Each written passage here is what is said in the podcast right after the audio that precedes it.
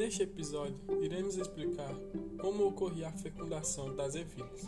Mendo utilizava dois tipos de fecundação: a autofecundação, feita pela própria planta, e a fecundação cruzada, que era feita por Mendo.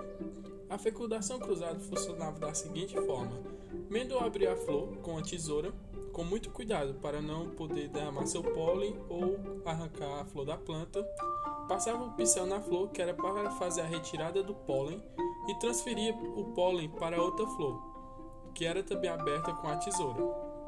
E após isso, ele deixava lá e isso ocorreria a fecundação cruzada.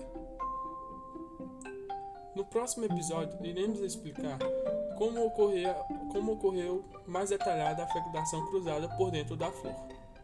Aguardem.